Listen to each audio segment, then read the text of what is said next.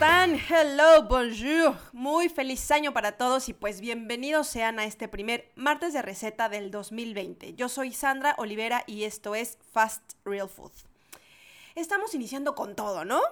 Supóngome yo que ya todos han empezado con su lista de propósitos para este año. ¿O me equivoco? Bueno, bueno. Demos chance porque recién es 7 de enero y aunque muchos ya andan con el uff, ya se nos fue una semana. No, hombre, el tiempo vuela y cuánta cosa más. Pero yo les digo, aguántenme ahí. Tantito, pérense, por favor, no sean gachos. Una pena se está recuperando del cierre del año, de la limpiada de casa, de closet, de escritorio, de la cocinada, de la limpiada después de la fiesta, si es que les tocó ser anfitriones este año. Y pues oye, apenas estamos regresando a las actividades normales. Muchos todavía ni siquiera regresan a la chamba, o sea, a la pega, así que porfa, no corramos. Suficiente prisa ya tiene la vida como para acelerarnos de a gratis, digo yo, ¿no? A ver, vamos, que tampoco hay que relajarse tantísimo para irnos al otro extremo y terminar como el meme este que dice, ay, dice algo así como, de los 6 kilos que tenía que bajar ya nomás me quedan 15. No, pues, ¿verdad? Pues tampoco. Tampoco los extremos. Balance, muchachos, balance, acuérdense. Bueno, y para que vean que yo no ando aquí nomás mintiendo por convivir, les tengo una confesión. Ay, bueno, pues que no he hecho ningún propósito de mi lista, pues oigan, pues es que... Pero es que, a ver, les voy a contar, no es pretexto, ¿eh? No es pretexto, pero sí les quiero contar que ando con mis preparativos de mi 37 Birthday Party, que va a ser una fiesta karaoke este viernes. Y bueno, tampoco es que solamente esté dedicada a eso, porque pues no, sería ridículo decir que no he hecho todos mis propósitos porque estoy dedicada a mi fiesta de cumpleaños. No, no, no. Tengo mil otras cosas que hacer, este, pero, ah, pues sí, a ver, en estos siete días claramente no he leído todos los libros que están apilados en mi, en mi buró ni tampoco me he metido a pilates, pero sí lo voy a hacer y les voy a mandar foto para que no digan que no cumplo lo que prometo.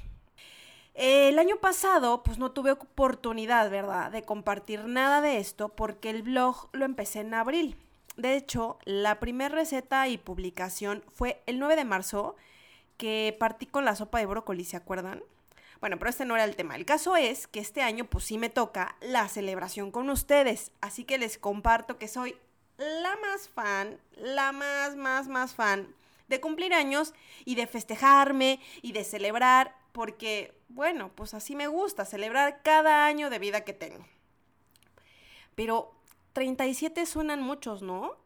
Pues ¿saben qué? Pues que sí son muchos. o sea, lo digo y no lo creo. O sea, como que digo, voy a cumplir 37 y mm, mm, como que, pues es que no me la creo porque pensar en el número 37 me lleva como a creer que, pues de eso que les decía, que son como muchos, como hartos años, pero cuando lo visualizo en mí, la verdad es que cero me siento de 37. Digo, entre que hago cosas de 27 y pienso como de 17, pues ahí estamos compensando la cosa, ¿no? Pero, oigan, no, pero fuera de broma, ¿no les pasa a todos ustedes que son de mi generación generación by the way, a la que yo le llamo la generación in between, que vendría siendo, ay, es que a ver, ahora verán, eso de traducir luego, pues no, no, no, a ver, no me quiero hacer la, la, ay, sí, la que habla inglés, no, no, no, pero es que hay veces que, ¿no les pasa que hay cosas que suenan muy bonitas en otro idioma, pero cuando las, las traduces, pues pierden sentido, pero a ver, venga, la generación in between sería algo así como la generación que no es ni de aquí ni de allá. Es como la generación del medio, la del sándwich, pues. Porque, a ver, si ustedes piensan en sus papás con 37 años, o sea, ustedes los van a recordar 100% como adultos bien entrados en su rol. O sea, no quiero decir viejos, no, a ver, para que primero para que mis papás no me echen bronca porque no no les estoy diciendo que eran viejitos a los 37, nada que ver. Pero digo, siendo muy honesta, si pienso en ellos a sus 37 años, pues ya la verdad es que sí los recuerdo y los pienso pues como señores. Pero volteo y veo a muchos de mi rango de edad, dígase 33, 43, 33, 45 y hasta más, pero estoy hablando como de mi rango de edad. Y cero, cero, cero los veo así. Muchos no están casados, hijos no tienen y no están ni ahí, ¿eh? O sea, nada que ver. Y yo creo que es como parte del resultado de esta lucha de nosotros, los in-between, de estar como dividido, o sea, justo in-between, en medio entre, entre ser este adulto responsable, establecido, permanecer en un solo trabajo, con un buen patrimonio, porque pues es lo que venimos aprendiendo, lo que vimos en nuestras casas, y eso es lo que nos enseñaron que era la felicidad en nuestras casas, en la sociedad, los amigos, la gente, la publicidad, no lo sé, en esos momentos. Pero también ahora estamos en la lucha entre el otro lado, o sea, la otra parte del sándwich, el otro del otro lado del between, eh, entre ser más libres, como más despreocupados del qué dirán, más hechos a lo que nos hace felices y sin tanta atadura. Eh, pues esto claramente sí que nos ha puesto en un espacio, espacio perdón, medio complejo, pero que también nos ha puesto en un lugar en el que decir que tienes 40 o 50, pues ya no es como antes que de inmediato tu mente se iba a la imagen del adulto casi que, que adulto mayor, ¿no? O sea, piensen ustedes en sus, en sus abuelitos pues a mis abuelitos yo los veía abuelitos cuando tenían 50 o 60, de verdad. O sea, 50 o 60 ya eran mis abuelitos. Hoy mis papás pasan de los 60 y tampoco los veo abuelitos. Nada que ver. Lo mismo me pasa que a mis 37, pues cero me ubico como como señora, ¿saben? O sea, no, no voy a cantar la canción de No soy una señora porque canto horrible. canto horrible, pero eso sí, voy a hacer mi, mi, mi fiesta de karaoke. Bueno, bueno, uno canta feo, pero pues con sentimiento. En fin, Después en otra publicación ahondaré más en mis teorías de la generación in-between y las vicisitudes de la vida que tenemos. Pero ahora ya mejor paso directo con la receta, que no les había hablado nada de la receta, pero pues como siempre es una receta bien fácil, muy rápida de hacer, que les va a encantar y que va súper, súper bien para todos aquellos que como propósito se pusieron ser veganos, y o disminuir su consumo de proteína animal y o que quieren optar pues, por recetas frescas, nutritivas y deliciosas pero sin tanto atado.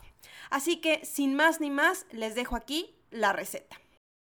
Burgol Bowl. Ingredientes. Una taza de trigo burgol que también podría sustituir por couscous o por quinoa si es que eres alérgico al gluten más media taza de mango en cuadritos, o sea, la fruta fresca, ¿eh? no, no vale enlatados. O sea, sí vale, pero vamos, pues hagamos, si estamos haciendo un, un bowl este, nutritivo, pues ojalá que le podamos poner la fruta fresca. También necesitas una taza de aguacate o palta en cuadritos, más cilantro picado a gusto, o sea, la cantidad que tú prefieras ponerle, aceite de oliva, sal y pimienta también a tu gusto. Preparación 1. Hidratar el trigo burgol. Esto se hace colocando la taza de burgol en un bowl o recipiente bien grande y agregando dos tazas de agua hervida caliente. O también podrías agregar caldo de verduras si es que tienes por ahí, si tú lo prefieres, pero si no, con agua hervida está más que suficiente. No le tienes que poner nada más porque lo vamos a alinear o este, a condimentar después. En aproximadamente 10 minutos vas a tener el burgol listo. Y lo mismo te pasa con el couscous. También lo tienes que hidratar y no necesita cocción. Solo la quinoa sí va a tardar un poquito más porque está, debes llevarla a una olla con agua para hervir y cocinar. Pero bueno, tampoco tarda tanto. Eh, y generalmente todos los empaques de, de quinoa dicen cómo prepararla. 2. Cortar el mango y el aguacate en cuadritos. 3. Picar el cilantro.